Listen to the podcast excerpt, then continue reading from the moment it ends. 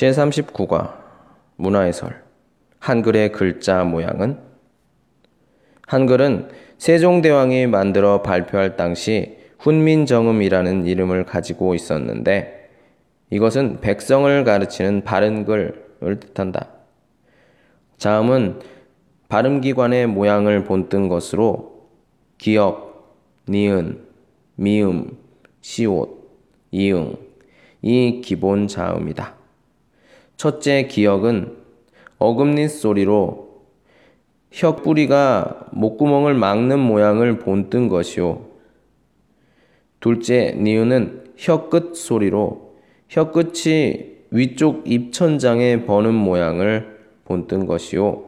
셋째 미음은 입술 소리로 입의 모양을 본뜬 것이요. 넷째 시옷은 이 소리로 이의 모양을 본뜬 것이요. 다섯째, 이응은 목구멍 소리로 목구멍이 뚫린 모양을 본뜬 것이다. 그리고 이 다섯 개의 기본 자음에 획을 덧보태어 그 밖의 자음들을 만들었다. 한편 모음의 기본자는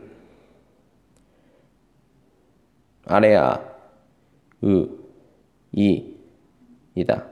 첫째, 아래아는 둥근 점으로서 하늘의 둥근 모양을 본뜬 것이고, 둘째, 의는 평평한 선으로 땅의 모양을 본뜬 것이며, 셋째, 이는 곧게 세운 선으로 사람이 땅 위에 서 있는 모양을 본뜬 것이다.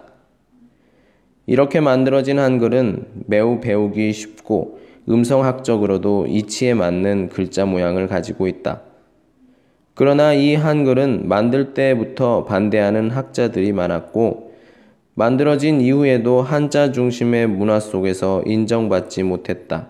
한글은 주로 한자를 배우지 못한 평민이나 부녀자들을 통해 전해지다가 20세기 초에 이르러서야 한국의 문자로서 제 자리를 찾게 되었다.